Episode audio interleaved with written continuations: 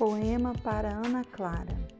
Hoje estou fazendo um relato dos meus nove anos passados. São anos vividos, contados, sempre com os meus queridos ao lado.